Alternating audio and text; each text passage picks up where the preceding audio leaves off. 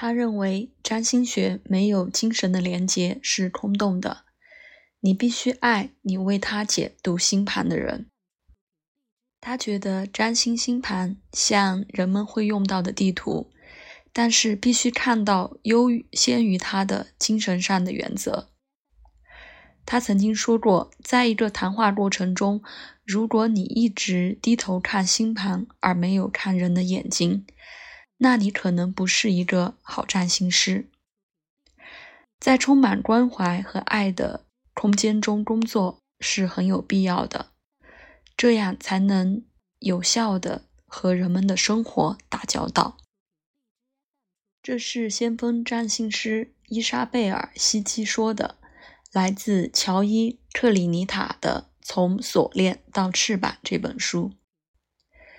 实际上，正如从业者经常宣称的那样，占星学能帮助揭示一个人成长的潜力，以及他或他会变成、会成为什么样的人，和他或他现在在做什么。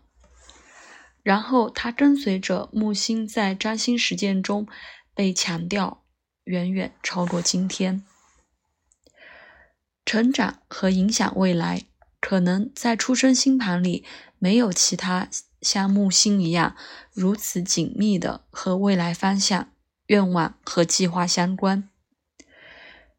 它的本命星座、宫位和相位帮助我们找准成长、发展、可能成功、有意义的改进和扩张理解的领域。如果因此，任何占星从业者都会做得很好，确保在每一个咨询中聚焦木星在每个出生星盘里他研究的领域。当然，所有的客户都能从木星提供的扩拓展的角度获益。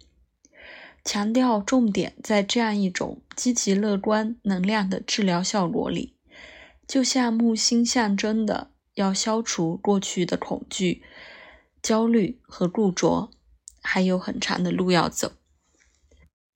那些咨询占星师有遗憾的人，常常感到占星师身上挥之不去的原则。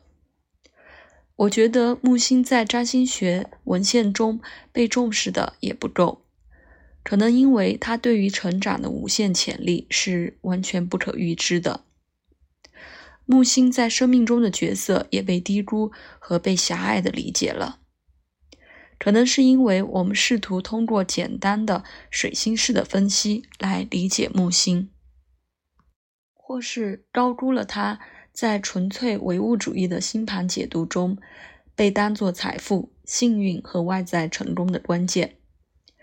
我不否认它在世俗的繁荣中的价值。但他确实低估了木星丰富的含义和它和其他很多生命维度的关系，限制解读在一个很狭窄的范围内。有时候我被基督教原教旨主义传教士提醒，一定是被木星迷住了。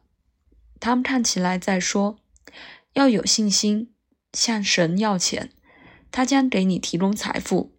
请记得送一些给我。广泛宣传成功和繁荣自助技巧的推销员，很大程度像是木星型人。他们肯定一些东西，但我保持怀疑，他们真正卖的是信念和承诺。我们不应该忘记，木星也需要土星作为一个平衡。在检视木星作为一个原则的重要性时，我们可以注意星体自身在太阳系中的特点。它不仅仅是太阳系中最大的星体，也是一个小的恒星。美国地质调查中心的天体地质学博士罗伯特·维迪在机构的调查中被引用，说木星看起来辐射了它从太阳获得的。二点五倍的能量到太空。一些科学家推测，木星仍然包含持续的核过程，就像我们的太阳解释这种能量的释放。当我们跟随木星的鼓励，去超越我们目前的生存方式，我们可以从我们扩展的能力中辐射，成为给世界的礼物。